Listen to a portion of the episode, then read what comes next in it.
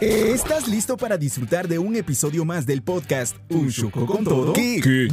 Ponte cómodo, porque junto a Estuardo Tecún iniciarás un viaje en donde encontrarás diversión, datos interesantes e invitados súper especiales que seguro aportarán a tu vida. Eso es Podcast Un Chuco con Todo. Iniciamos. ¿Qué tal muchachos? Qué gusto saludarlos una vez más y darles la bienvenida a un episodio nuevo acá en Un Chuco con todo este podcast que es creado obviamente con el fin de traerles cosas, herramientas para que ustedes se puedan sentir a gusto consigo mismo y obviamente para que puedan ir mejorando su Chuco interior. Entonces, sean bienvenidos una vez más a un episodio más. Esto es Podcast Un Chuco con todo, pero en esta ocasión no me encuentro solo, tengo a un gran invitado, un honor tenerte por acá. Gracias. Señoras y señores, les presento a Juan Carlos Román.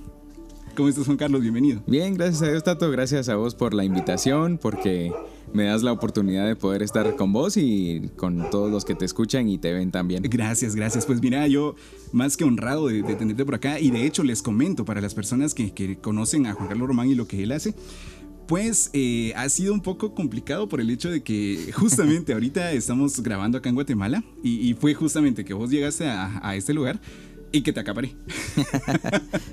Aprovechamos el, tiempo de, de, nuestro querido Juan Carlos porque más adelante lo vamos a explicar un poquito más, pero Juan Carlos actualmente reside en México. Sí, así es. Entonces vamos a, vamos a hablar un poquito de eso, pero gracias, de verdad, muchas, muchas gracias por tu tiempo, valoramos mucho esto acá y seguramente todo lo que vamos a hablar hoy va a ser de mucha bendición para las personas que lo están viendo, para las personas que lo están escuchando.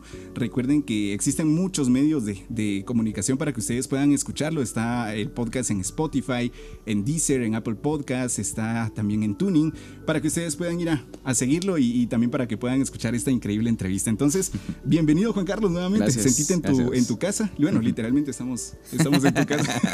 Cabal, eh, eh, estamos justamente grabando en un lugar abierto, entonces por si se escucha algo por ahí, pues no, no se vayan a extrañar. Estamos disfrutando de la naturaleza. Entonces, bueno, empecemos con, con aprender un poquito de quién es Juan Carlos Román, ¿ok? Muy bien, Juan Carlos Román, 30 años, ¿verdad? Cabal. Ok. Cabalitos. ¿Sos de marzo? Sí, cabal. Perfecto, muy bien. Eh, hay una parte que, que, vamos a ampliar un poco, ¿ok? Pero Juan Carlos Román como locutor. Contanos un poquito de eso. Bueno, eh, mi sueño de ser locutor creo que inició desde que era más chiquito. Me acuerdo que una vez en la iglesia a la que yo asistía eh, celebramos el Día del Pastor y mi papá me dijo, mira, vos le vas a hacer una entrevista al pastor y le vas a preguntar eh, qué le gusta hacer en sus ratos libres, qué le gusta comer y cosas así. Y yo le dije que estaba bueno ¿eh? que, que, lo hiciéramos. Y, y, nos pusimos a hacer un micrófono con el tubos de papel y con prensa hasta arriba para hacer la cabecita del micrófono. ¿eh? Lo, me acuerdo que, que, le puse mucho empeño, lo hicimos juntos y, y esa fue como mi, mi, primera experiencia o mi primer acercamiento a la radio sin que yo lo supiera en ese momento, ¿verdad? Que, que después iba a formar parte importante de mi vida. Y, y me gustó hacerlo, ¿eh? me gustó participar ahí entrevistando al pastor y, le metimos un poquito de comedia y así. ok, muy bien. ¿Eso a, qué edad estamos hablando aproximadamente? Ah, creo que fue como entre los 8 y 9 años por ahí. Y desde ese tiempo entonces ya empezó a despertar en vos el interés por la locución, por la, por la comunicación. Pero no era algo que tenías como predefinido, o sea, o que desde ese momento vos ya sabías, no, yo quiero ser locutor. No, fíjate que pues ese fue como el primer acercamiento que yo dije, ah, está chilero esto de la radio y el micrófono y todo. Y de ahí, este, mis papás tenían en la casa un aparato de sonido, un mini componente ya viejito, que eh, podías meter los cassettes y, grabar lo que estaba transmitiéndose en la radio. Entonces empecé a, a probar grabar las, las canciones que sonaban en las radios y y a veces llamaba a las radios para mandar un saludo y entonces me gustaba grabar cuando decían, ay, saludamos a Juan Carlos, que saluda a su mamá, a su papá, y así. Entonces, esos fueron después otras cosas que también me acercó más a la radio. Ah, ok, interesante, interesante. Esa parte de, grabar, creo que ahorita ya, ya, no, se, ya no se hace, definitivamente se perdió eso. Pero qué chilero, qué buenísima, qué buenísima experiencia. Y creo que eso te acercó un poquito más al gusto de, de poder despertar ese interés por la radio. Sí, cabal, porque eran los sábados que estaba en la casa, pues sin nada que hacer, entre comillas, que sí me ponían a hacer, pero no lo hacía. y, pues me ponía a escuchar la radio y, me iba al teléfono, llamaba y decía, quiero mandar un saludo a mi mamá. Y, entonces ya regresaba corriendo a la radio y, esperaba que, a que lo dijeran para grabar. Buenísimo, buenísimo. Eh, ¿Cuál fue la infancia de Juan Carlos Román? ¿Cómo, ¿Cómo fue tu desarrollo como niño, como adolescente? Contanos un poquito de eso.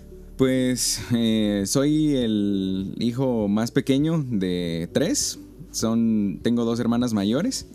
Y eh, también fui el, primer primo varón de toda la familia. Ah, Entonces, digamos que siempre estuve rodeado de, mis primas y mis hermanas.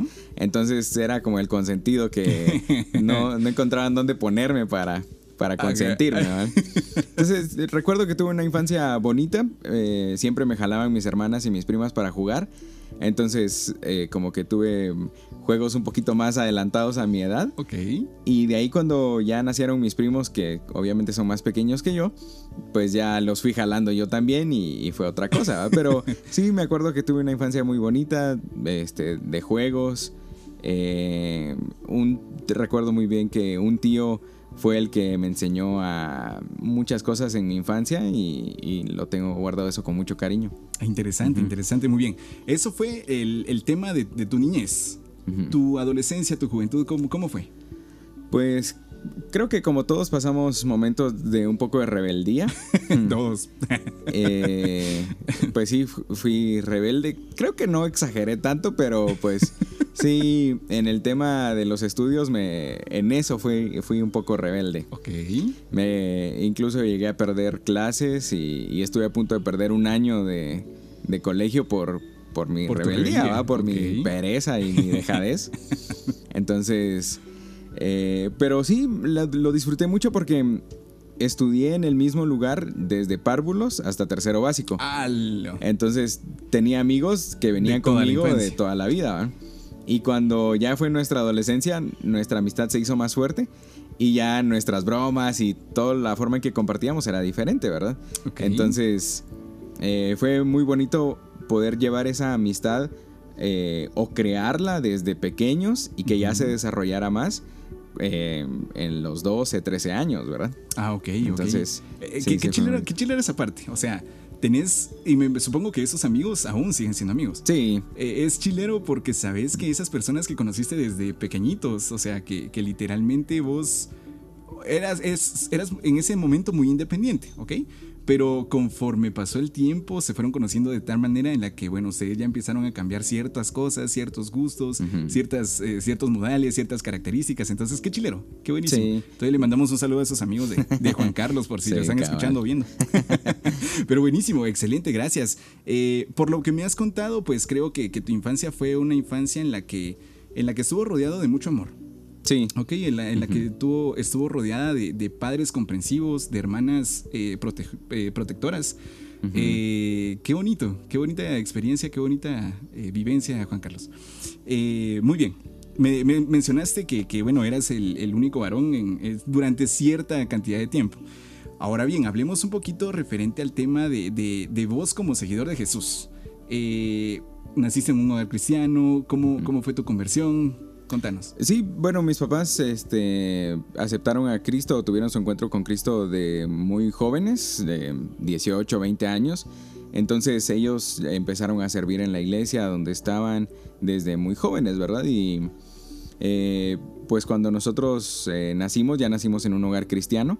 Okay. Eh, siempre tuvimos este, la enseñanza de amar a Cristo, eh, historias bíblicas. Recuerdo muy bien que mi papá en las noches llegaba conmigo y teníamos un libro de historias bíblicas y en las noches me leía las historias.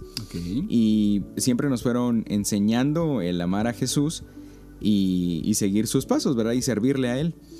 Eh, mi conversión llegó en el colegio donde estudiaba porque era cristiano. Eh, recuerdo que fue como a los ocho años más o menos. Pero pues mi encuentro real, eh, real y personal con Jesús fue más adelante, como a los 12 años, que ya tenés mejor conciencia, eh, sabes muy bien eh, distinguir entre el bien y el mal. y tus actos sabes que tienen una consecuencia. Entonces, creo que mm, a los 12 años podría decir que fue mi verdadero encuentro con Jesús, que siempre tuve, gracias a Dios, la eh, enseñanza y guianza de personas, tanto en el colegio donde estuve como con mis papás y a la iglesia a la que íbamos. y eso me sirvió más adelante en, mi etapa de más adolescente, de joven, digamos. de más adolescente. Perfecto. Hay, algo que me gustaría resaltar de, lo que acabas de mencionar.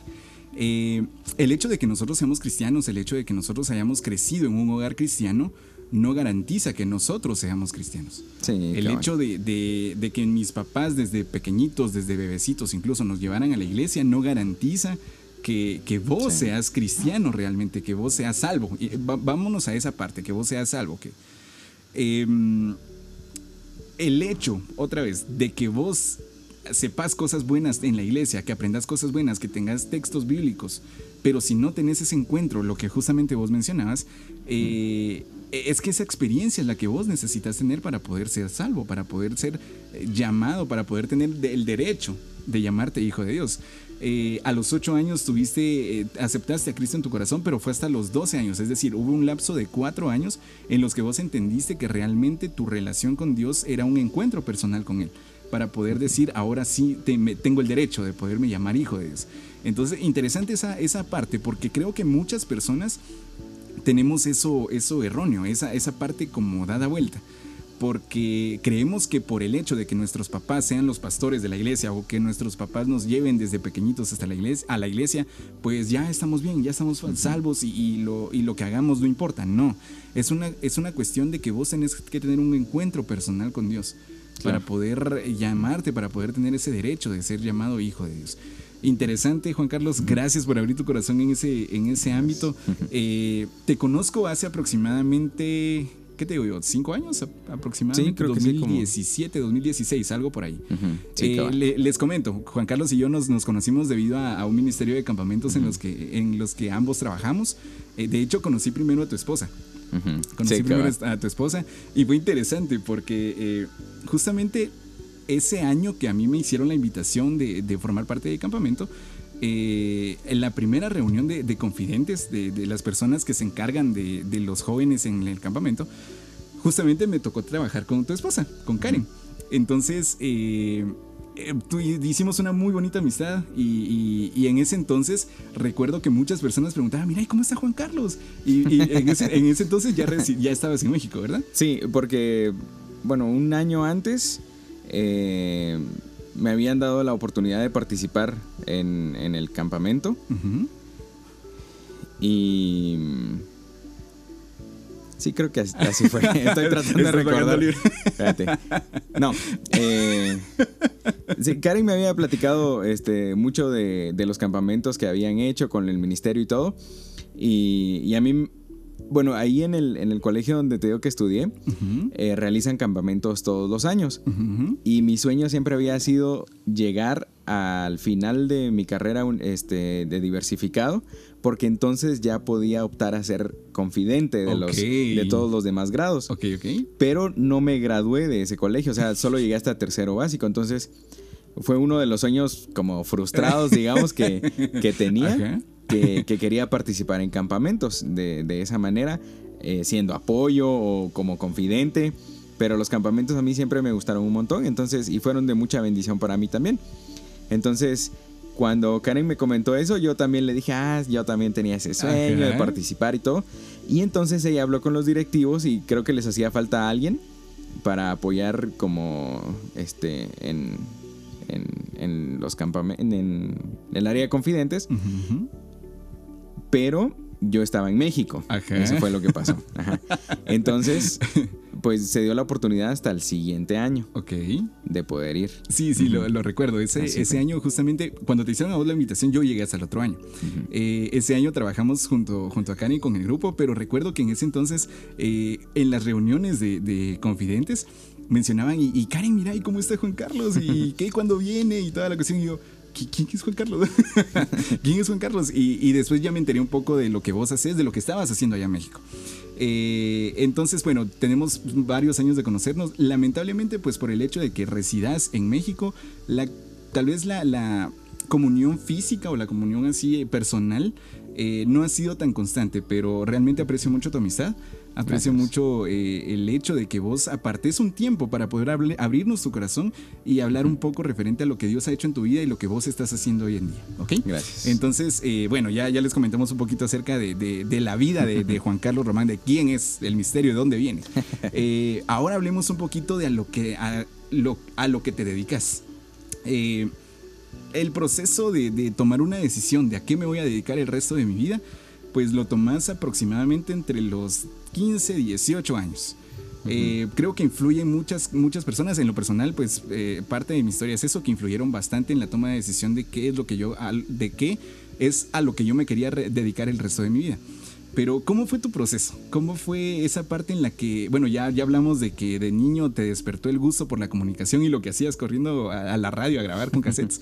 pero, ¿cuándo fue eh, ese punto específico en el que vos dijiste, no, a esto me quiero dedicar el resto de mi vida? Fíjate que eh, fue cuando estaba en tercero básico.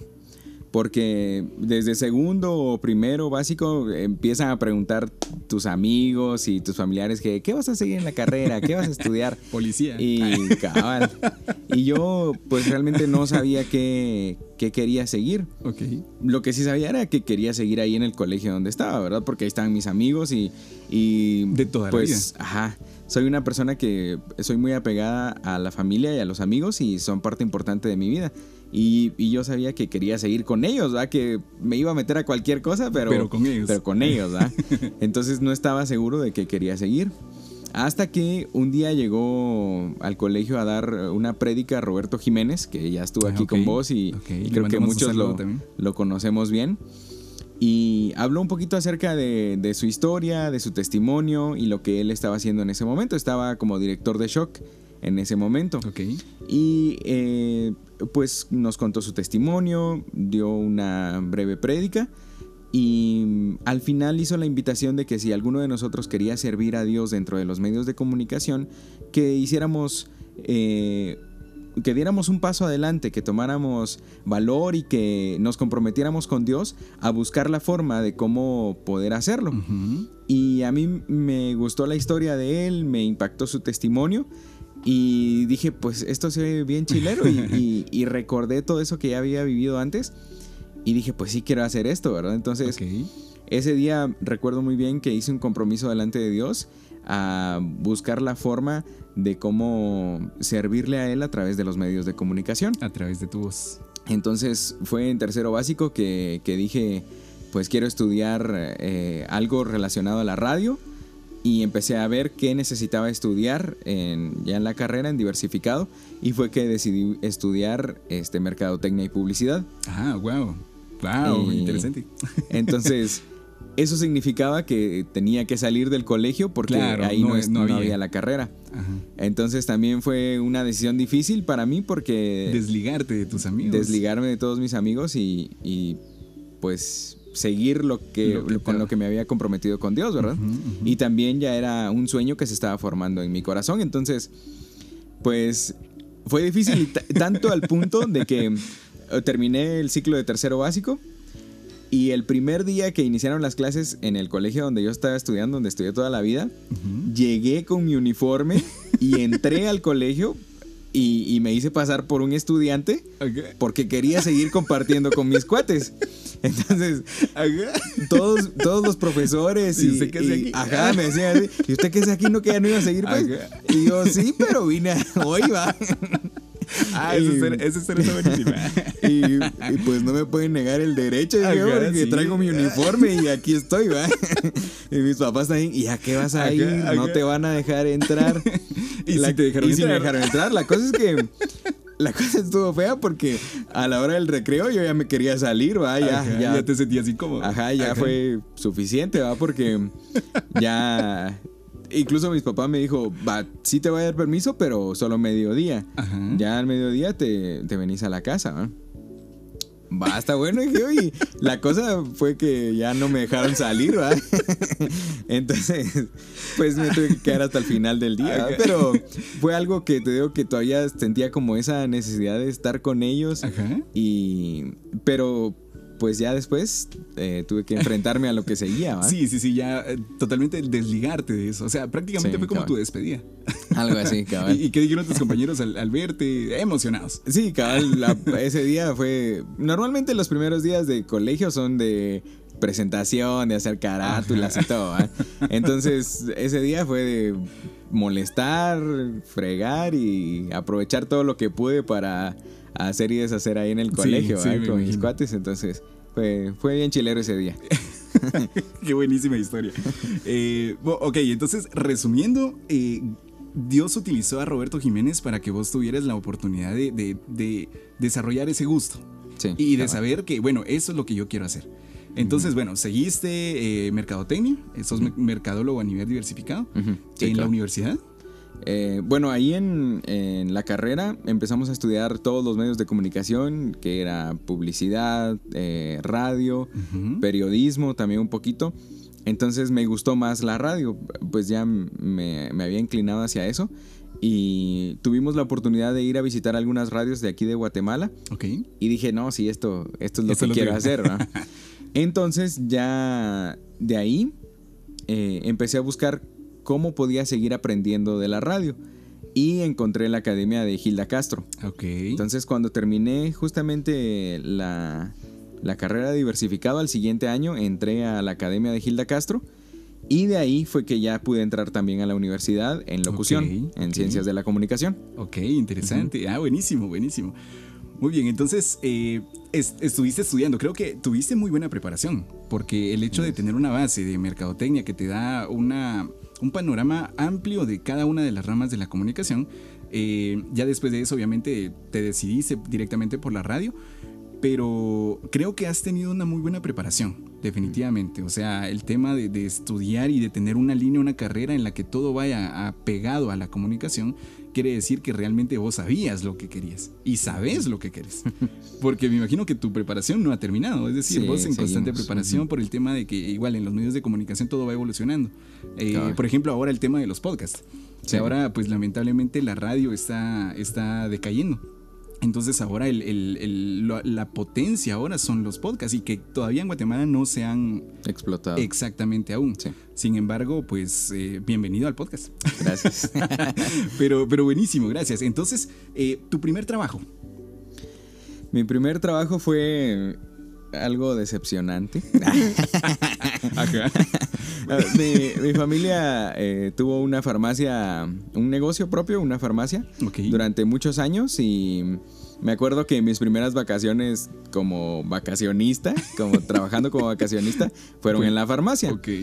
Y me acuerdo que, pues, mm, creo que tenía como unos 14 años, no sabía mucho en realidad de, de la medicina o cómo recetar o, o cuando llegaba alguien a la, a la farmacia y decía... Paracetamol. Mire, ajá, no, todavía no estaba el paracetamol de fa- tan famoso, pero decía, deme una aspirina. Ah, vaya, está bien. Y ya me entraba a buscar a mi mamá y le decía, ¿dónde están las aspirinas? Entonces ya me decía, están allá. de- Y ya. Entonces ya despachaba y todo. Y, y así me acuerdo que trabajé dos meses, noviembre y diciembre de las Ujú. vacaciones. Y yo estaba ansioso por recibir mi paga, ¿vos? Ok. Que al final en diciembre a comprar este Cohetes. pues cohetes o lo que quisiera, ¿vos? O, o, o aportar para mi estreno y así, ¿va? Ok. Y ya estaba ansioso que en la semana del 24 ya dejé de trabajar y, y me dijo mi mamá, el, como el 23 te voy a, a pagar, me dijo, ah, va, está bueno. Y ya estaba ansioso. Contando los días. Contando los días. Y llegó el Ajá. 23 y me dijo, estábamos en la casa y me llevó una bolsa negra y, y me la puso así en la mesa y me dijo, aquí está tu paga. Y yo, de pronto Ay. que me la trajo todo en fichas, hay monedas. Entonces, El sencillo. abrí y eran puros cohetes. Cohetes y, y tronadores y Ajá. fuegos Ey, ey. pirotécnicos, ¿sabes? Se gastó el Y dinero. yo- ¿Y esto qué es? Pues yo pensé que lo ibas a comprar en cohetes y de una vez te lo traje, güey. Me lo trajo en especie. Entonces, ese fue mi primer trabajo. Digamos que remunerado. Ah, ok. Vos esperabas efectivo, cash. Sí, cabrón. Y no se te dio. Y no fue así. Pero, pero de ahí, este, recuerdo que a las vacaciones siguientes había un vecino que tenía su fábrica de zapatos, una fábrica pequeña, y ahí trabajé con él dos años. Y ahí sí ya me pagó. Ah, ok, ahí sí no fui con zapatos. sí. Sí. Ah, interesante, ok. ya- pero ya eso, esos habl- hablamos de tus trabajos como vacacionista, ok, pero ya un trabajo formal, es decir, donde ya estabas en una empresa, eh, ¿cómo, cómo fue eso? Fíjate que mi primer trabajo formal fue en Avon, vendiendo Avon. No, fíjate que mis prácticas de mercadotecnia y publicidad las hice en Avon, en la Ah, empresa, ok, ok. en el área de, mercadotecnia. Ok. Y ahí, bueno, quiero contarles esto porque creo que a muchos les va a servir y espero que, pues no que lo vean a mí, sin- no lo vean en mí, sino como el ejemplo de que lo, lo deberíamos hacer. Ok.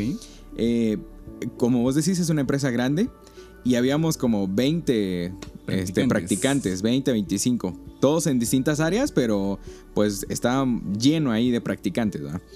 Entonces, pues realmente todos sabemos que a los practicantes en la mayoría de las empresas nos ponen a hacer cosas que No quieren hacer No quieren hacer los demás, ¿verdad? Los empleados. entonces nos pusieron a recortar tiritas así delgaditas con los nombres de los productos y este llevaba el precio y el país en donde se publicó el, el producto y entonces nos dieron los catálogos, los catálogos de todo el año pasado y los teníamos que recortar y Wow. pegarlos en la hoja donde estaba el producto y ya como archivarlo, ¿verdad? Ajá. Entonces era un proceso que ellos hacen al final de todas sus campañas y, y pues no lo habían hecho porque digamos la campaña va por meses, ¿verdad? Porque estaban esperando los practicantes. Exacto. Entonces teníamos ahí el rimero de catálogos para que todos los hiciéramos, ¿verdad? Entonces los primeros días fue así como, ay, qué aburrido estar cortando, porque aparte eran unas tiritas así delgaditas de. Excel, así, Ajá. eh, delgaditas, ¿verdad? entonces tenías que cortar con cuidadito, así, si no se te iba, ¿verdad? entonces, eh, y las hojas, así, el rimero de hojas y los catálogos, ¿verdad? entonces, los primeros días sí fue así como, Bueno, va, estoy en práctica despacito, Ok. ajá, Ajá. despacito, y platicando con todos los demás y haciendo la bulla. Pero después dije, ay, yo quiero que me puedan hacer algo diferente, va relacionado con la carrera. Entonces Ok. empecé a hacerlo más rápido. Y ya iba cortando, pegando, cortando, pegando. Y terminé los que yo tenía a mi cargo. Ajá. Entonces, lo- mis jefes que estaban a cargo en ese momento de mí, me dijeron, ah, pues aquí hay más. Y me pasaron otros. Entonces, los fui avanzando, terminé. Y ya me quedé sin nada que hacer. Ya no tenían catálogos para, para hacer. Entonces me dijeron, ah, pues ahorita vamos a ver qué, qué te ponemos a hacer. Y en ese momento, eh, uno de los digitadores de Mercadotecnia eh, renunció. Y me dijeron, mira, fíjate que necesitamos cubrir este espacio. Obviamente no te vamos a pagar, pero vas a aprender eh, del trabajo de Mercadotecnia. Y dije, va, está bien, no hay problema. mientras que tus compañeros seguían haciendo lo Siguen mismo. haciendo catálogos. Ok. Entonces dije, va, está bien, no hay problema. Y entonces empecé a aprender a hacer eh, la parte de digitación de productos y ya era el trabajo real, pues ya Sí, claro, si metía no la remunerado. pata, ajá, pues ya era una responsabilidad fuerte. Entonces empecé a adquirir eh, el, Conocimiento. el conocimiento para esta área y ya estaba dentro del área de, de digitación de mercadotecnia. Y así estuve el resto de, de la práctica, ¿verdad? Entonces pude terminar y al final eh, me dijeron, mira, pues sí nos gustaría ofrecerte trabajo, pero pues sos practicante, entonces no podemos, la po- las políticas de la empresa no nos permiten contratar practicantes en este momento. Entonces, gracias porque nos ayudaste, pero... Pero no pues, gracias. No gracias, ajá. Ajá. Y así quedó, ¿verdad? Fue a final de entre noviembre, septiembre, noviembre, por ahí. Y me gradué y ya empecé la universidad. Justo el primer día cuando iba de camino a la universidad recibo la llamada del- de la persona de recursos humanos y me dice, Juan Carlos, ¿qué estás haciendo? Ah, pues voy de camino a la U. Ah, ¿y qué horario vas a tener? En las tardes, le dije, de 5 a, a, a 8. Ah, es que fíjate que todavía sigue la plaza que, que nos Ah, ayudaste a trabajar. ajá. Y, y el jefe me dijo que, que en realidad hiciste el trabajo y, y no fueron solo como prácticas, ¿verdad? O sea, sí o sea, fue el trabajaste. trabajo literal, ¿ok? Entonces te queremos ofrecer la plaza. Es algo temporal, pero pues ahí está la plaza. Ok. Ah, muchas gracias, le dije. Y ese fue mi primer trabajo Formal. dentro del medio porque era de, de mercadotecnia y, Ok. y vi muchas cosas, aprendí muchas cosas de mercadotecnia que reforzaron lo que había aprendido en el colegio Ok. y pues fue muy interesante, muy bueno. No, y, creo que, que, fue una base muy buena. Sí, sí, la verdad sí. Fueron cuatro años que, bueno, cuatro meses que estuve en la empresa. Y después el área de mercadotecnia fue absorbida por Avon México. Entonces, pues todos los de mercadotecnia nos fuimos y, y pues ahí andamos. Ahí también. Interesante, muy bien, perfecto. Ese, ese fue tu primer acercamiento a una plaza formal, o sea, y trabajar directamente en el medio. Algo que no tiene que ver directamente con comunicación oral, pero sí visual. ¿Ok? Entonces, interesante, muy bien, gracias. Ahora bien, ¿cuál fue tu primer acercamiento ya a la radio? Porque ahorita ya, ya vamos entrando a ese, a, ese, a ese punto. Entonces, paciencia. pues fíjate que como estaba estudiando en Gilda Castro, eh, ellos nos recomendaron que fuéramos a sacar nuestro carnet de locutor a la TGW. Claro. Y ahí fue mi primer acercamiento ya a una radio formal eh, de cómo se trabajaba, porque ellos nos empezaron a llevar e incluso presentamos eh, una radionovela en TGW y entonces ya me seguí enamorando todavía más del mundo de la radio. Cuando logré sacar mi carnet de locución ya estaba estudiando locución en la universidad y estaba desempleado. Ok. Porque me había salido de Avon. Entonces pasaron como unos cinco meses en los que yo pues necesitaba seguir. Estudiando. Ajá, ya solo estaba estudiando. Pero yo estaba cubriendo mis gastos de Gilda Castro, de la, de la academia y de la universidad. Y ya me estaba empezando a quedar sin los ahorros que había juntado. Entonces ya estaba un poquito desesperado porque eh, pues sí, mis papás me, iban a apoyar, pero no era el chiste, ¿verdad? Ya, ya había empezado a trabajar y necesitaba solventar mis propios gastos y apoyar en mi casa, por supuesto, ¿verdad? Claro. Y entonces me acuerdo que mi hermana estaba ya en su recta final de, psicología y tenía que hacer como una entrevista a alguien que, tuviera un problema. Y me dijo, vos me vas a ayudar. Me dijo, ¿qué, qué problema tenés? Y yo le dije, ah, pues me siento mal porque estoy desempleado y no encuentro trabajo porque había estado metiendo solicitudes y no salía en, nada. en lo que fuera y no salía nada. Entonces me dijo, va, hablemos de esto. Y, empezamos a hablar de eso y todo. Y, terminamos de hacer su ejercicio. Y, me dijo, fíjate que hoy yo escuché que en Estereovisión están recibiendo, este, eh, están haciendo casting, para locutores. ¿Y Estereovisión qué es? Le dije yo, porque yo solo escuchaba otra radio cristiana eh, que se llama Radio Viva. Ok. Y yo solo escuchaba esa. Y Estereovisión mm, no, no la escuchaba me dijo, ah, es esta radio, escúchala y, mañana vas porque ya se acaban, se acaban los castings mañana. Entonces le dije, va, está bueno, voy a probar. Y fui al día siguiente, precisamente fue el último día de, los castings. Y entré, me hicieron el casting y pues yo sentí que me, puse muy nervioso, pero que había sacado la tarea. y pues así quedó.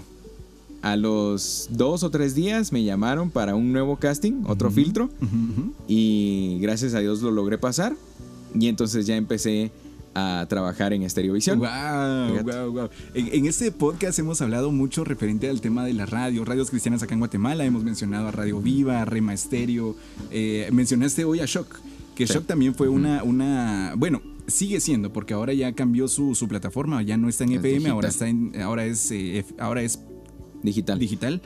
Em, y ahora también hablamos también de, de Estereovisión, porque por ese, por, en este podcast hemos tenido a muchos locutores que han tenido que ver con, con ese proyecto literal de Estereovisión. Eh, entonces, interesante eso. ¿Y, en qué año fue esto? Eso fue en 2010. 2000, wow, ya fue así. Bueno, a finales, a finales de 2009 fue que tuve mi periodo de prueba en Estereovisión, empecé en septiembre. Y en enero, bueno, a, final de diciembre fui a cubrir unas vacaciones. Y ya en enero ya entré a trabajar. Ya. Ya con un, sueldo Wow. Y, Y, vos, eh, emocionado, supongo, por el hecho de que ahora ya tenías, después de Avon, ya tenías un segundo trabajo que ya estaba más orientado a lo que vos te gusta hacer, que es, que es locutar, que es hablar, transmitir un mensaje con tu voz.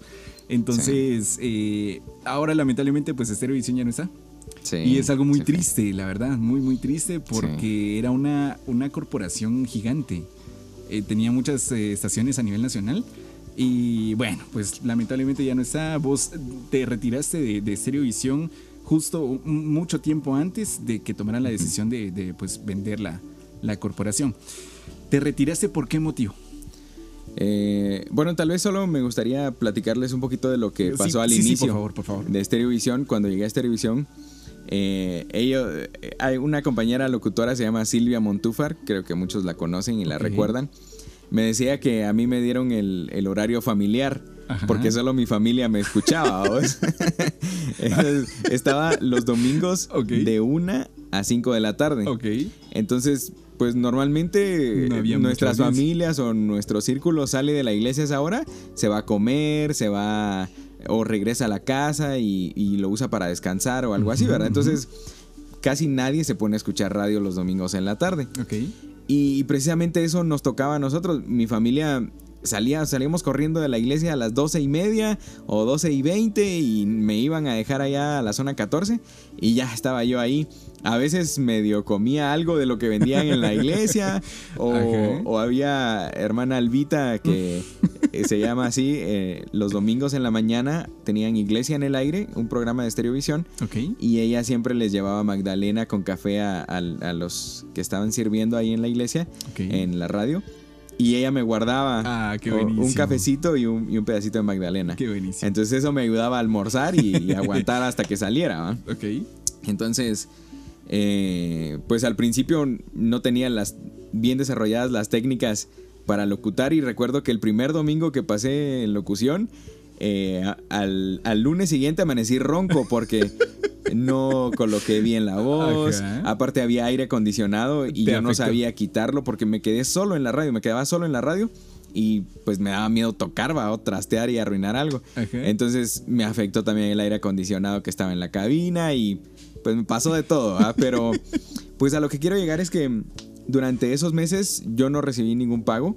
Eh, fue un periodo de prueba que, que pasé en Estereovisión y a veces no tenemos el coraje de, aceptar esos, esos procesos. Esos retos. O, estamos pensando que en la primera oportunidad que va a llegar vamos a recibir todo lo que queremos y, vamos a tener el sueldo millonario y, vamos a alcanzar todo. Y, a veces tenemos que pasar un proceso de aprendizaje para poder llegar a eso que, estamos buscando. Y, y, muchas veces no estamos dispuestos a, a sacrificarnos a sacrificar, por ejemplo, que el resto del poquito de mis ahorros o las reuniones familiares en, mi caso porque por el tiempo, el por el tiempo de, que, estaba en mi turno. Eh, pasar ahí solito en la cabina. A veces no recibía ninguna llamada los domingos en la tarde y me inventaba nombres y, y decía, ah, mandaron saludos o pidieron canciones, tal y tal. Y pues de cierta forma era o sea, sí me lo disfrutaba, obviamente. Claro, Pero también llevaba un sacrificio, ¿verdad? Sí. Entonces, creo que eso es algo importante, que estemos dispuestos a aceptar el, sacrificio que a veces requiere luchar por nuestros sueños. Excelente. Creo que lo orillaste y gracias por ese aporte. Lo orillaste justamente a lo que estamos hablando en el, en el tema de este podcast, de este episodio, que es un chuco con valor. Eh, realmente eh, para las personas que lo están escuchando y viendo, pues el tener el valor de hacer las cosas requiere de mucho coraje en muchas ocasiones, porque muchas veces te va a tocar hacer muchos sacrificios. Y, esos sacrificios pues van a ser temporales. Eso es lo que no, lo que no entendemos en muchas ocasiones. Porque nosotros solo tenemos pensado el, tema de, no, es que tengo que renunciar a esto, pero es que tengo que renunciar a eso. suele pasar como, como lo que hizo, lo, que le pidió Dios a Abraham, que sacrificara a su hijo. Es decir, eh, en ese momento Dios le estaba dando la prueba, literalmente a Abraham y le estaba diciendo, dame a tu hijo aquello que él más quería. Eh, sin embargo, Abraham no se, no se negó.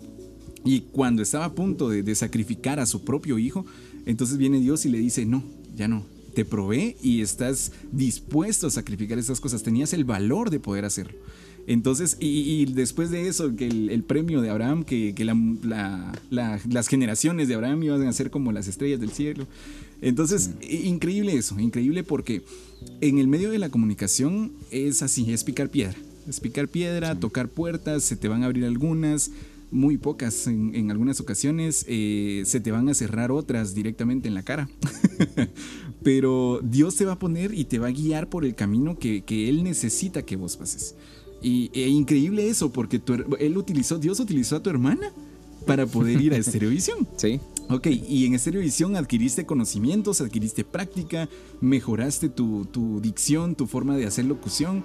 Y, y, bueno, o sea, fue un proceso en el que Dios también te preparó. Eh, pero siempre también hablamos de, de, tener el valor de poder hacerlo. Porque fueron cuántos meses que trabajaste sin paga? Creo que fueron cuatro. Cuatro meses. O sea, una persona que ya esté brindando un servicio a una empresa o algo así, tendría por ende ya tener que recibir un sueldo. Sin embargo, en, este caso, pues lamentablemente en algunas ocasiones nos va a tocar hacer esto eh, ad honorem. Eh, si querés llegar a tener esa primera experiencia. Y, la, la, cuestión también va a ser la actitud que vos pongas ante estas situaciones, porque si realmente lo querés, lo vas a hacer. Ahora, si realmente lo querés, pero ah, me importa más eh, otra cosa, puedes encontrar otra, un trabajo en el que te estés metido en una oficina de 8 de la mañana a 8 de la noche, ganando el mínimo, y entonces esa parte también es, es, crucial. Entonces, eh, creo que tocaste perfectamente el punto y, ya vamos a ir orientándolo más a, dar una, una, conclusión referente al tema del valor, cómo nosotros podemos enfrentar con coraje las cosas que Dios nos pone para poder alcanzarlo y poder sentirnos satisfechos con nosotros mismos, ¿ok? Entonces, perfecto, tu experiencia en, en, Estereovisión, increíble. ¿Cuántos años trabajaste en Estereovisión? Estuve cuatro años y medio. Y digamos que a los cuatro años este, surgió una convocatoria de una aplicación nueva aquí en Guatemala, creada por guatemaltecos, que se llamaba Picaspi. Era una aplicación que la podías descargar en tu teléfono, en la computadora, en cualquier lado, y te iba narrando las noticias del día. Entonces podías hacer vos tu playlist, por ejemplo, de noticias de quiero deporte, salud y economía. Entonces, mientras ibas en el carro, mientras ibas en el bus, podías ir escuchando las noticias y no necesariamente solo leyéndolas. Entonces, era algo diferente, era algo innovador. Y entonces dije, oh, pues voy a probar, voy a hacer casting también en ese momento. Y lo interesante era que podías grabar desde tu teléfono y te daban como un horario más flexible. Entonces no, no interrumpía el tiempo que yo estaba en la radio. Ok. Eh, gracias a Dios me llamaron para trabajar ahí, junto con otros compañeros de la universidad, y empezamos a trabajar en esa aplicación. Eso me permitió también empezar a hacer un ahorro para el otro sueño que tenía, porque cuando entré a la universidad yo ya había empezado a, a escuchar acerca del doblaje. Ok. Y ya en la universidad, el, de los primeros días que estuve en, yendo, eh, vi cómo hicieron una práctica de doblaje en, la universidad. Entonces dije, ah, sí, esto, esto es lo que yo estaba buscando y, lo están haciendo aquí. Entonces sí, estoy bien atinado, ¿eh? estoy en el camino. Y entonces empecé a investigar dónde podía estudiar doblaje o qué necesitaba para estudiar doblaje. Y descubrí que en México era la meca del doblaje, ¿verdad? Era eh, lo más fuerte y ahí estaban todas las academias de doblaje. Entonces, eh, mi primer eh, acercamiento a, qué tenía que hacer era ir a estudiar actuación a una escuela de la ANDA, que es la Asociación Nacional de Actores de México y era como un internado, es un internado de hecho. Y de ahí salen muchos actores para novelas que vemos en Canal de las Estrellas y todo. muchos han pasado por esa escuela. Ok. Y, vi que actores de doblaje habían pasado por esa escuela porque necesitaban ser actores. Ok. Entonces dije, ah, pues sí, sí, tengo que irme a México. Pero reciben estudiantes desde los 17 años. Y yo ya tenía 18 y medio. Entonces dije, no, aquí ya no voy a entrar. Tengo que buscar otra forma de cómo aprender o, meterme en el medio. Entonces empecé a ver que también daban cursos en algunas academias de doblaje y que ahí podía también aprender técnica y actuación. Entonces empecé a investigar y empecé a guardar mi, mi sueldo de Picaspi, que me daban un sueldo pequeño. Empecé a guardarlo para después irme a México. Ok.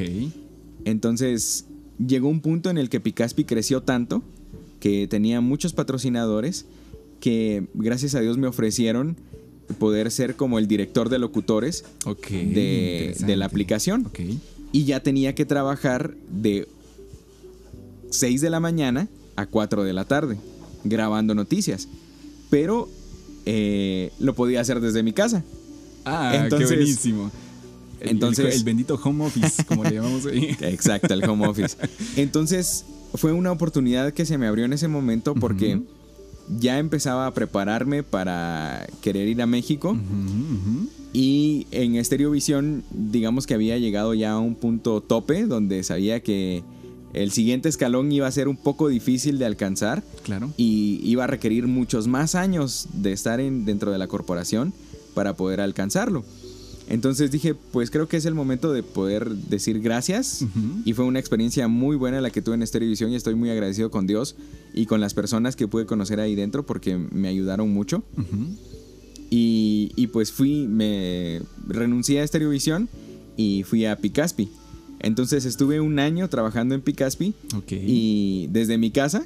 Ah, ok. Y entonces eso me ayudó a prepararme también y hacer un ahorro para ir a México. Entonces a final de 2015 pude ahorrar lo suficiente para ir a estudiar un curso de dos semanas a, a México. Y, y ahí fue donde descubrí que tenía que estar presente en México si quería hacer doblaje. Ok, ok.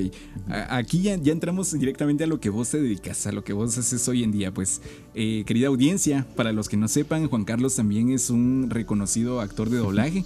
Eh, les mencionábamos que al inicio del podcast les mencionábamos que él actualmente está residiendo en, en México y ahorita lo acaparamos acá en Guatemala porque está, estás haciendo un, un proceso de, de que tenés que estar saliendo y entrando a, a- a Gua- de México. Entonces ahorita estás eh, en un tiempo como de, de o sea, de estadía acá en Guatemala. Sí. Entonces aprovechando ese tiempo lo, lo acaparamos de una vez porque necesitábamos tenerlo de una vez también aquí en el podcast. Pero ahora eh, esa parte de... de de, de ser actor de doblaje. Eh, he visto tu trabajo, eh, he visto lo que haces y créeme, es admirable. Admirable el, el saber que un guatemalteco tuvo el valor, tuvo el coraje, volviendo al, al tema de lo que estamos hablando, eh, de poder renunciar prácticamente a todo. Porque literal fue así. O sea, tenías tu casa, tu familia, tus amigos y, y te sale esta oportunidad, pero es tu sueño. Es tu sueño y, y tuviste el valor de poder hacerlo, tuviste el valor de, de poder ir a pesar de, de la incertidumbre que tenías allá, porque me imagino que este proceso fue de, bueno, tengo que ir a aprender, pero también aprender y también a buscar oportunidades. Sí. Porque no era cuestión de, ah, bueno, quiero aprender y, y venir a, a Guatemala acá a trabajar esto. Porque lamentablemente en Guatemala existen muy buenos locutores. Porque sí existen muy, muy buenos locutores. Sin embargo, no eh, se ha dado el, nacer de actores de doblaje acá en Guatemala. Porque, bueno, somos muy chiviados. Entonces, eh, eh, vos tomás esta decisión, eh, compras el boleto, te vas a México, estudias en México y cómo surge la oportunidad de, convertirte en actor de doblaje. Fíjate que al final de- del curso que fui a, a tomar en 2015, eh, hubo una este, directora de, doblaje de muchos años, se llama Magdalena Leonel de Cervantes, eh, que fue a ver nuestra prueba final, nuestro examen final. Ella nos, nos evaluó y nos dijo que ella estaba trabajando en un lugar diferente a, a la Ciudad de México que se llama Cuernavaca, que también hay empresas de doblaje donde daban un poquito más de facilidad para ir a aprender y empezar a formarnos como actores de doblaje. Entonces eh, terminó el curso, la evaluación y todo, y yo me acerqué a ella y le pregunté que si, eh, según lo que había visto en mi desempeño del, del curso, eh, yo podría tener una oportunidad de, de trabajar en, en Cuernavaca, de, de empezar a, hacer doblaje en Cuernavaca, y me dijo que sí, que de hecho ella estaba dirigiendo en ese momento, que iba a empezar a dirigir esa semana, y que, que le llamara, que la llamara, eso fue un viernes, que le llamara el domingo para ver si me podía dar un papel. Ok. Y yo le dije, ah, pues está bien, muchas gracias. Le dije, yo la llamo. Pero yo ya tenía mi boleto de regreso para ese mismo domingo que la tenía que llamar. Ok, ok. Entonces- pero, pero eso no se lo dijiste. No, eso no se lo dije. Entonces, bueno, eh, terminó el curso. El domingo en el aeropuerto, como a las 4 de la tarde, eh, o 3, no recuerdo bien, la llamé y me dijo, fíjate que ya tengo el material, pero no me han confirmado eh, si voy a entrar a grabar esta semana o hasta la siguiente. Me puedes llamar en la noche y ya yo te digo qué personaje te puedo dar. esa llamada la hiciste desde el aeropuerto en México. Ajá. Ok. Entonces dije, bueno, está bien, va. A ver qué. Y, y para todo eso vos eh, ni le comentaste nada que tenías que regresar a Guatemala. No, eso pues solo lo sabía mi familia y pues no se hizo como una relación tan fuerte en ese momento eh, en el curso, ¿verdad? Ok. Ya estando aquí en, en Guatemala, ese día que regresamos fuimos a una sesión de, de los campamentos y, y estaba con Karen. Me fueron a traer al aeropuerto, mi familia y Karen, y, y les dije, cuando íbamos de camino a, a la iglesia, donde iba a ser la reunión de campamentos, les dije, miren, hay una oportunidad de que pueda ir a trabajar a México. Y mi mamá, no, ya fue a, a estudiar, ya se quitó la gana. ¿Para qué va a regresar, va? Entonces yo les dije, pues tengo que llamar hoy en la noche y averiguar si sí es la, está vigente la oportunidad o si van a- me van a dar la oportunidad. Ujú. Y entonces mi mamá le dijo a, a Karen, dígale que no, que no se vaya, que, que para qué, Convénzalo. Usted sí lo va a poder convencer. Ok. Y pues, de hecho, Karen me ayudó a hacer la llamada Ajá. para averiguar si sí iba a tener trabajo.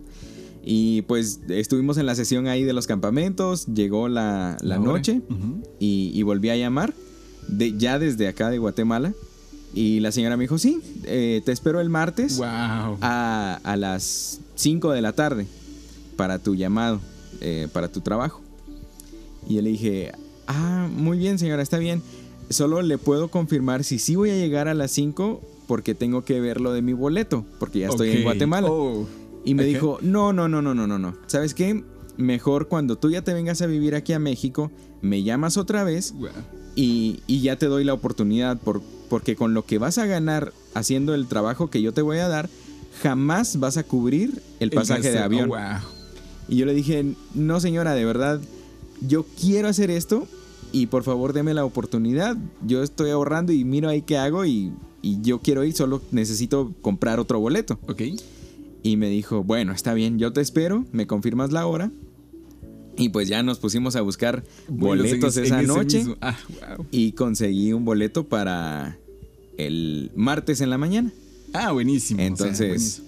ya gracias a Dios pude llegar a Cuernavaca, estuve ahí otra semana y pues gracias a Dios ella me presentó en otras empresas, pero sí definitivamente necesitaba estar presente en ese momento Sí, claro. para empezar mi carrera. Wow. Sí.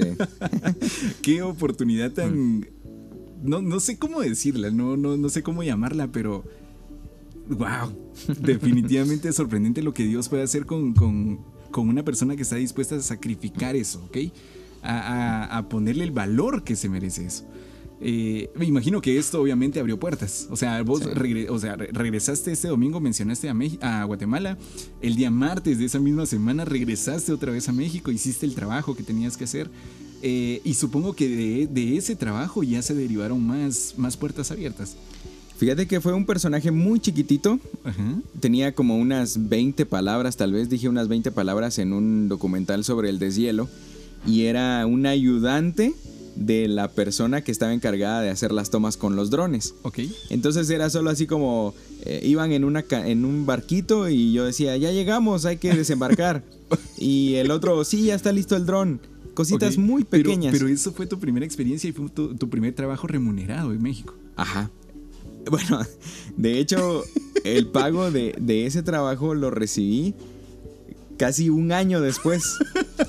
La empresa donde, donde hicimos ese trabajo en ese momento estaba pasando por algunas circunstancias no tan buenas y entonces los pagos iban saliendo muy retrasados.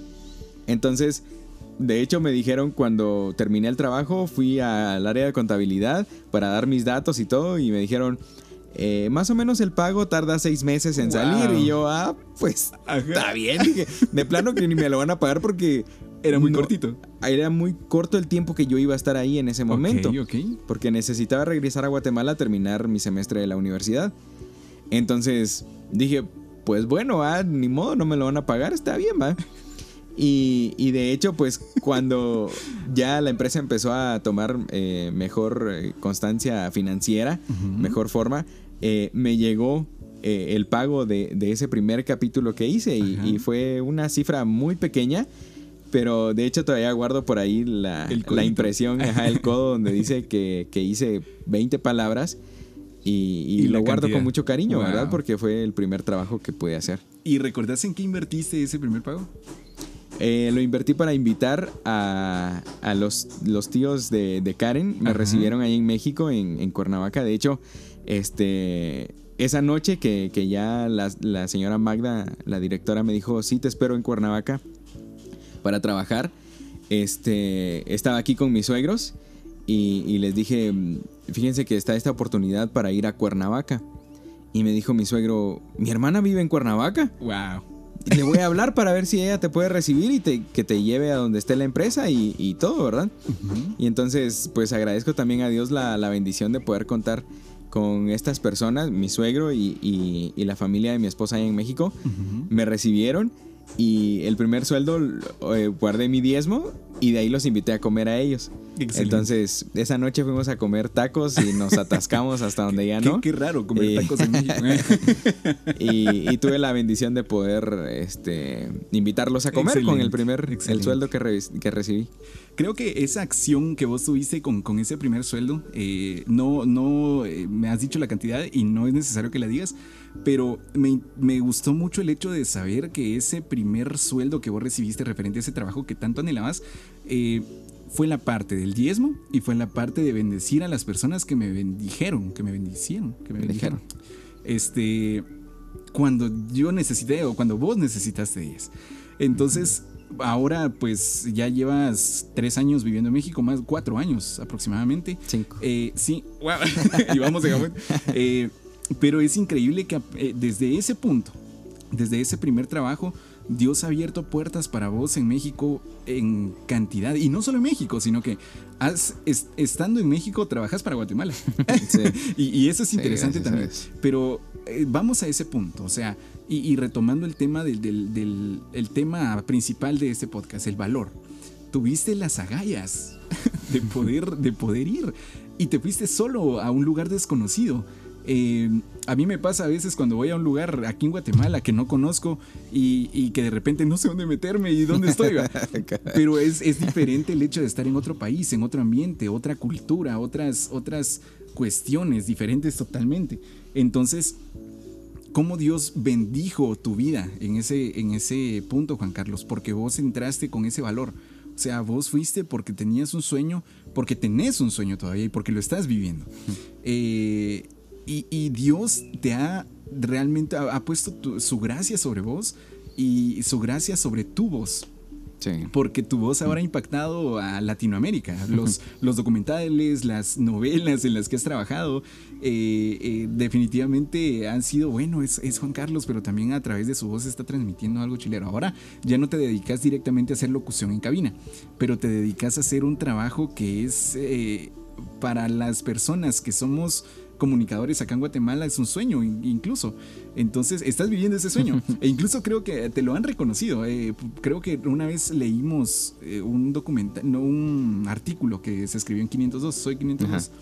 En el que mencionaban que, vos estabas, eh, bueno, en México, guatemalteco en México, dándole la voz a una, a una serie que iba a ser muy reconocida en, en Nat Geo. Sí. ¿Cómo fue eso? Fíjate que gracias a Dios, como vos dijiste, ha sido, ha sido solamente su gracia la que me ha eh, permitido ir haciendo este tipo de cosas en México y, le agradezco mucho a Dios por eso y también a las personas que, han estado conmigo allá y a quienes me han dado la oportunidad de poder este, seguir aprendiendo en el trabajo. Entonces, creo que mm, esa parte llegó cuando estaban haciendo castings en la empresa donde se iba a realizar este, este documental de Nat Geo. Y eh, la verdad es que yo nunca creí que iba a quedar en, esa, en ese casting porque otros actores de más años, de más trayectoria, más experimentados, eh, que yo les tengo mucho respeto, también hicieron casting para esos personajes. Y, y quedé yo o sea, cuando yo hice el casting dije, me sentía muy nervioso y dije, no, pues no lo hice bien, sé que no voy a quedar. Ok. Y a los dos días me dicen, oye, tienes eh, llamado para venir a trabajar. El personaje que para el que hiciste casting te lo quedaste, el, cliente te escogió y yo Wow, fue una, una, alegría muy grande, un compromiso también muy grande, porque era una, una, producción a la que le estaban apostando mucho. Eh, no solo fue mucho dinero, sino también eh, el tema era algo controversial, porque era la historia de Dios. Entonces era un tema pues impactante, ¿verdad? Sí. Entonces tuve la bendición de poder participar en las tres temporadas que se hicieron de la historia de Dios. Y en cada vez que iba a hacer el casting, yo decía, no, no voy a quedar. Y gracias a Dios me dieron la oportunidad. En las tres temporadas. En las tres temporadas. Entonces fue algo muy, muy bonito, muy satisfactorio, que guardo con mucho cariño. Y, pero sobre todo, eh, lo que aprendí de eso es que aun cuando tú crees que, o vos crees que que no estás preparado para hacer algo, eh, quien realmente te abre la puerta es Dios. Porque tal vez yo podría llegar a pensar, no, yo sí puedo, yo sí lo voy a hacer. Pero mi actitud en esa forma sí, pudo haber cerrado la puerta, ¿verdad? Entonces siempre hacer las cosas con humildad y confiando en Dios primeramente, ¿verdad? Claro. Y Él es el que va a decidir si se abren las puertas o no y ser agradecido, ¿verdad? Con cual sea la, respuesta. Esa parte en la que dijiste, ah, es que creo que no hice bien el casting. o sea, cuando te dijeron a vos, Juan Carlos, el papel es tuyo. O sea, fue Dios literalmente en medio de todo eso. Y, qué chilero saber que tu voz ha sido impactada o, ha sido la trascendencia de tu voz ha impactado a, a, no solamente en México, no solamente Guatemala, sino toda habla hispana. Es decir, todas las personas que hablan español, que, porque en México se hace el 70%, 80%, algo por ahí, de doblaje para toda Latinoamérica. Entonces, es interesante saber que, tu voz, que, que, tu voz está siendo utilizada para poder impactar en otros países. Es decir, te pueden escuchar en Perú, te pueden escuchar en Ecuador, te pueden escuchar en Argentina y pueden decir, ah, bueno, él es Juan Carlos Román, Juan Carlos Román guatemalteco. Eh, interesante y, qué chilero saber que Dios te ha llevado a lugares en los que vos nunca imaginaste estar. Pero que literalmente saltaste a esos porque, porque tenías valor, porque tenías el coraje de poder alcanzarlo. Y, felicidades, Juan Carlos, de verdad, muchas, muchas felicidades. De verdad, aprovechando esto, es un pequeño paréntesis, eh, se me había olvidado darte el pin, el pin oficial de un Chuco con todo. Este es, esta es la insignia, querido Juan Carlos, de todos los invitados, de todas esas personas que están impactando de una manera diferente con las cosas que hacen. Y, bueno, ahorita vamos a. lo voy a poner de una vez. Listo, dale. Pero si viene el Chuco con todo. Ahí vamos a hablar, vamos a hablar después. Pero eh, gracias, de verdad, nuevamente gracias por abrir tu corazón, por contarnos tu testimonio, por inspirar a muchas personas porque seguramente habrán chavos, chavas que están en este momento luchando por alcanzar ese sueño, el sueño que vos estás viviendo hoy en día. Eh, entonces, chavos, chavas, que ustedes están en este momento picando piedra por eso, no se desanimen. Realmente el proceso es largo, el proceso es tardado, pero cuando Dios decide abrir una puerta, definitivamente aprovechenla. Aprovechen y tengan el valor. Así como Juan Carlos es, es el, el vivo ejemplo de esa palabra, del de valor porque hablamos un poquito acerca del sacrificio que tuviste que hacer eh, primero cuando tuviste, tomaste la decisión de salir del colegio, dejar a tus amigos por seguir lo que te gustaba. Segundo, eh, eh, bueno, irte a vivir a México, ya tomar la decisión formal de, bueno, me voy a ir a México. Actualmente vivís vos, tu esposa y tu bebé. viven en allá y pues nosotros los extrañamos un montón acá pero ha sido un proceso en el que vos has crecido mucho, has crecido muchísimo y definitivamente las puertas que Dios ha abierto en este momento para vos no se comparan a las que va a abrir en el futuro. Y, próximamente te vamos a estar viendo en películas, creo que películas ya has hecho, ¿verdad? Sí. Películas Dios, no Dios no está muerto 3. Ajá. Entonces imagínate esa trascendencia. Dios te va a utilizar de tal manera que va a poder poner tu voz en, películas, en series y que la gente te va a poder escuchar y va a decir, él es Juan Carlos, él es Juan Carlos Román, yo lo conozco, es mi cuate, pero, pero vamos a eso, vamos a, el tener el valor de entrarle a las cosas, que a pesar de la incertidumbre, a pesar de las dudas que podamos tener nosotros mismos, de nuestra capacidad incluso, porque muchas veces nos, nos ponemos a dudar de lo que somos capaces de hacer, cuando realmente si Dios tiene algo para vos, es porque es para vos. Y no te lo va a quitar porque es para vos, ¿ok? Entonces, eh, nuevamente, gracias, gracias, de verdad, muchas gracias por, por abrir tu corazón y nuevamente por inspirarnos. Gracias. ¿Oíste? Fíjate que hablando pues del tema de valor, creo que valor no significa o creo que no es la ausencia de miedo, sino utilizar ese miedo para alcanzar lo que anhelas. Porque cuando decís, eh, decías que fui a México, estando ahí en el aeropuerto, yo me quería quedar, o sea, mi corazón estaba partido, porque estaba mi familia, ahí estaba Karen, eh, mis suegros, eh, mis amigos también, los estaba dejando. Y cuando entré al aeropuerto dije, no sé, no sé qué estoy haciendo, no sé qué va a pasar allá, pero ahí voy, ¿va? Y recuerdo que ya cuando estaba en el avión, cuando estaba despegando el avión, empecé a llorar ahí y, te llevaba miedos, llevaba incertidumbres, llevaba dolor de estómago, llevaba de todo, vamos. Okay. pero creo que eso es lo que nos ayuda a seguir adelante. No es la ausencia de miedo o de coraje, sino utilizar, eso a nuestro favor.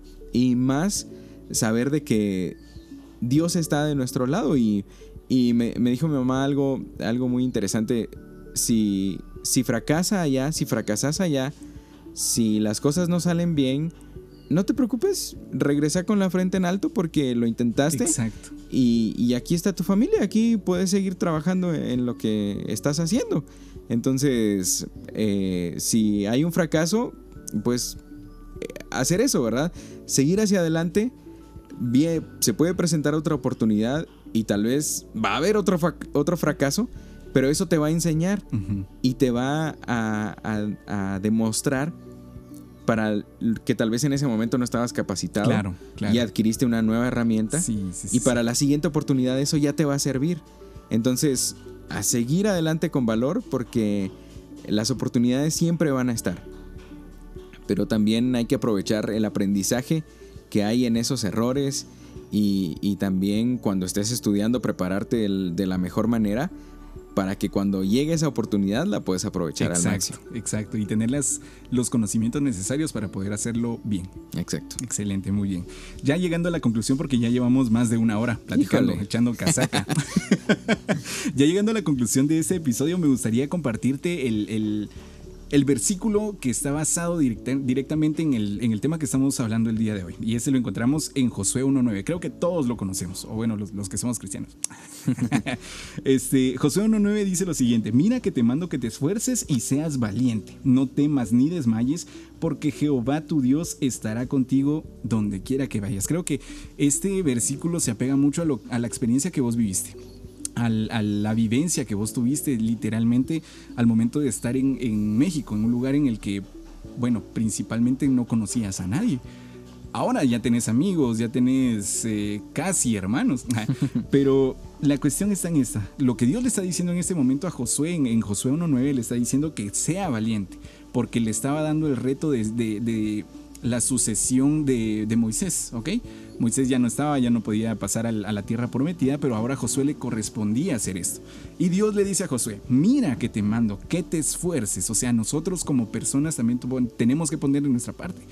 No por el hecho de que yo le esté pidiendo a Dios que me ayude con mi sueño, mi sueño va a caer literalmente a mis pies, sino que quiere decir que también nosotros debemos de poner de nuestra parte. A Juan Carlos se le abrió una oportunidad, pero el esfuerzo que él hizo fue ahorrar, comprar el boleto e ir, ¿ok? y allá tocar puertas, ok. Eh, que te mando que te esfuerces y seas valiente, tener ese valor, porque no es fácil tomar la decisión definitivamente de hacer un cambio total en tu vida, un cambio de 180 grados. Y regularmente, justamente eh, estos días estaba hablando con una persona en la que le decía, eh, lamentablemente nosotros, a nosotros nos incomodan los cambios. A, nadie le gustan los cambios, nos incomodan completamente. Porque si nos si, los cambios fueran, fueran algo bueno para nosotros, ¿cómo estaría Guatemala ahorita? Imagínate. Entonces, eh, que seas valiente.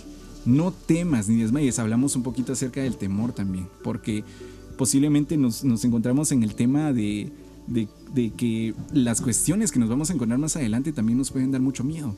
porque no sabemos qué es lo que vamos a encontrar allá. Porque Jehová tu Dios, y aquí viene esa promesa, porque Jehová tu Dios estará contigo a donde quiera que vayas. Y esa satisfacción de decir, bueno, lo voy a hacer, le voy a entrar con todo como un chocor. porque sé que Dios va a estar conmigo y nada me va a faltar. Y estoy seguro, no nos lo contaste, pero estoy seguro que tu estadía en México, en tu, estadía en México no, no te faltó nada. Ni alimento, ni un techo, ni transporte, nada, porque Dios estaba con vos y Dios va a seguir estando con vos y va a, seguir estando con tu familia, ahora que ya están todos viviendo en, en, México. Eh, me gustaría agregar algo a lo que estás diciendo de, de, Josué y precisamente esta parte eh, va relacionada también con esforzarse y ser valiente en guardar la palabra de Dios, en guardar sus mandamientos, porque Josué iba a entrar a una tierra extraña, donde no conocían al Dios al que él servía, y su corazón fácilmente se podía desviar hacia otras cosas. Claro. Y pues si conocen México, eh, hay un sinfín de pensamientos, de religiones, de la cultura, eh, que te puede orillar o te puede jalar a, hacer muchas otras cosas que, que no están acorde a la voluntad de Dios. Y este versículo también nos anima a buscar y a guardar la palabra de Dios. Exacto. Y creo que eso es algo muy importante que, debemos hacer. Durante el tiempo que, pude estar en México solo, eh, pude haber hecho lo que yo quisiera. Porque, no, había nadie. Sí, sí, sí. No estaban mis papás, no estaba el pastor de mi iglesia, eh, no estaba mi novia, eh, mi prometida en ese momento. no estaba nadie.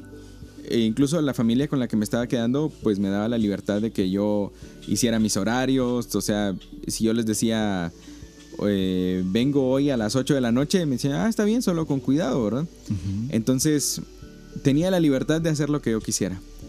Pero lo que sembraron en mi corazón este, mis papás acerca del amor a Dios y de honrarlo a Él y honrar también a mis padres, porque hoy últimamente se ha puesto de moda el eh, honremos a nuestros padres y eh, te bendigo papá, te bendigo mamá, te honro hoy a través de palabras, pero realmente la honra es cuando ellos no están a la par nuestra y realmente hacemos lo que nos han inculcado o lo que nos han instruido y, y no los desobedecemos, ¿verdad? Cuando no están a la par nuestra, porque Enfrente es fácil hacer lo que ellos dicen, ¿va?